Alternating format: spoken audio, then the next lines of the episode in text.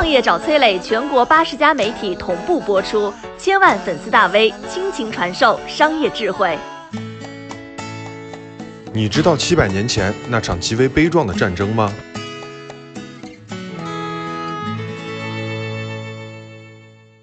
你知道吗？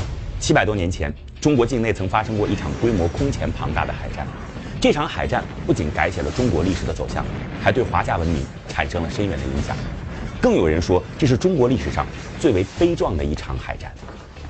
十三世纪末，元朝帝国在征服欧亚大陆大部分地区以后，就把矛头对准了当时已经羸弱不堪的南宋王朝。当时的宋恭宗还只是一个五岁的孩子，朝政完全由权相贾似道把持着。当元朝的二十万大军浩浩荡荡地向临安杀来的时候，所有人寄希望于这个代理皇帝能够亲自带领宋军去跟元军决一死战。贾似道倒也不负众望，亲自带着十三万大军就上路了。但事实证明，贾似道这个人玩弄权术是一把好手，但是军事才能和人品却非常令人失望。宋军刚在芜湖跟元军遭遇，他就鞋底抹油跑了。这跑了倒不要紧，剩下的宋军将领群龙无首，很快就被元军击败。这一仗彻底断送了南宋最后翻盘的机会。很快，元军就兵临临安城下。已经千疮百孔的南宋王朝再也无法组织有效的抵抗了，谢太后只能带着年幼的小皇帝向元军投降，都城都被攻陷了，皇帝已经投降了。当所有人都以为大宋的气数已尽，准备开城迎接元军到来的时候，一直都在各地组织抗元的文天祥、张世杰、陆秀夫等人站了出来，他们在福建福州又重新组建了南宋流亡政府，并拥立了从临安逃出来的赵氏做了新皇帝。不过很快，元军又兵临福州城下。福州失守之后，陆秀夫和张世杰又带着小皇帝退守到了广东崖山，继续抗元。而就在这个时候，在广东和江西组织抗元的文天祥，却因为得不到支援，不幸被元军生擒。一二七九年年初，元军浩浩荡荡地抵达了崖山，并且对宋军形成了三面包围。面对来势汹汹的元军，很多人都明白，南宋王朝真的走到了穷途末路。他们中大部分人都做好了以身殉国的准备。二月初，元军正式向宋军的营地发起了进攻。这个时候，有部下向张世杰建议，应该先占领面向大海的出口，万一战败了，咱们还有退路啊。但是张世杰心里明白，背后是一望无际的大海，这一仗要是输了，就再也没有所谓的退路了。他不但没有听取这个建议，还下令烧掉了才居住了几个月的房屋。全体军民都搬到了上千条战船上，为了表现同仇敌忾的决心，他还下令宋军把船只用绳索一字相连。元军见机，立即准备了数十条火船，准备效仿一把火烧赤壁。可是张世杰并没有犯和曹操一样的错误，他早就让人在战船上涂满了淤泥，元军的火攻并没有奏效。见这火攻没用啊，元军就派出水师封锁了海湾，他还让陆军掐断了宋军的水源，在茫茫无际的大海上。没有粮食，还可以从海里捕鱼，勉强充饥；但没有淡水的宋军只能开始饮用海水。所有人都知道，喝海水就等于慢性自杀，但是仍然没有一个人弃船投降。没过几天，大批宋军就开始上吐下泻。在这种情况下，张世杰仍然亲自率军跟元军作战，并用弓箭和火炮击退了元军一次又一次疯狂的进攻。苦战不下的元军选择不再强攻。而是一边围困宋军，一边偷偷地建造了一种高大的船楼。这种船楼不仅比宋军的战船高出很多，而且外表非常坚固，里边还能藏人。它就相当于一座移动的海上堡垒。船楼建成之后，元军就驾驶着它从四面八方慢慢地逼近宋军的连环船。宋军看到元军进攻，立即展开反击。但是他们的弓箭和火炮对船楼完全起不到作用。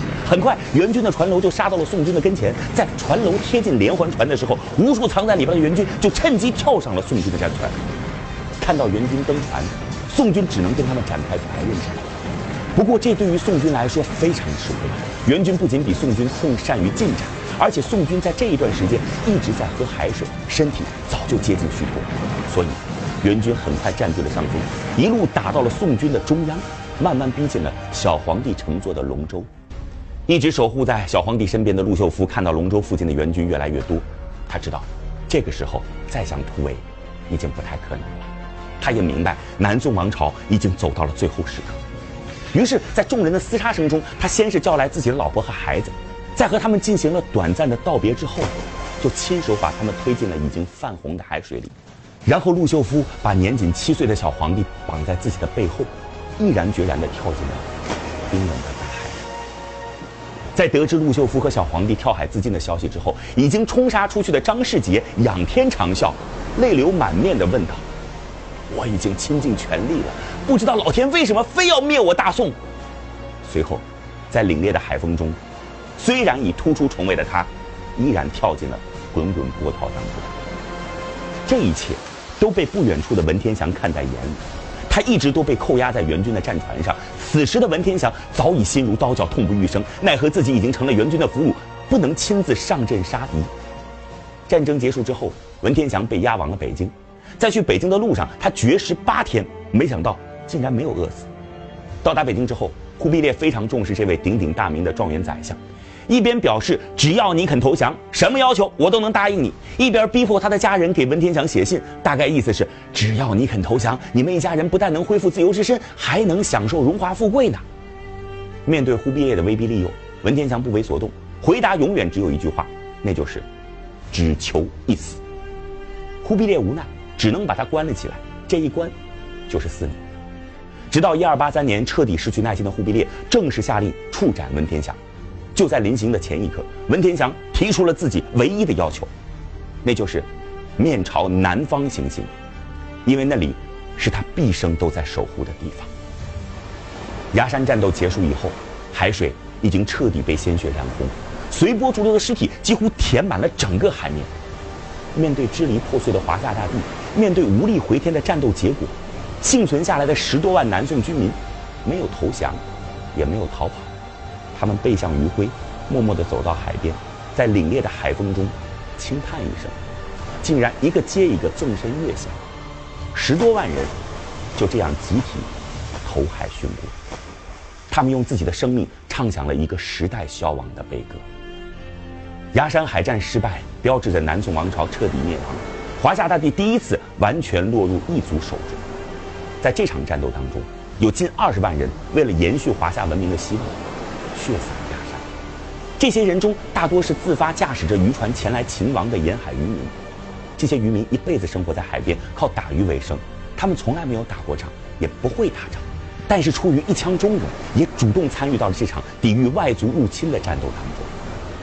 在国家危亡的时候，在几乎所有人都放弃希望的时候，正是这些籍籍无名的人，铸成了南宋帝国最后一道屏障。崖山海战虽然失败了，但是。败得惨烈，败得悲壮，败得可歌可泣。我是崔磊，很多互联网公司都曾邀请我去分享创业方面的课程，包括抖音、快手、百度、阿里、腾讯等等。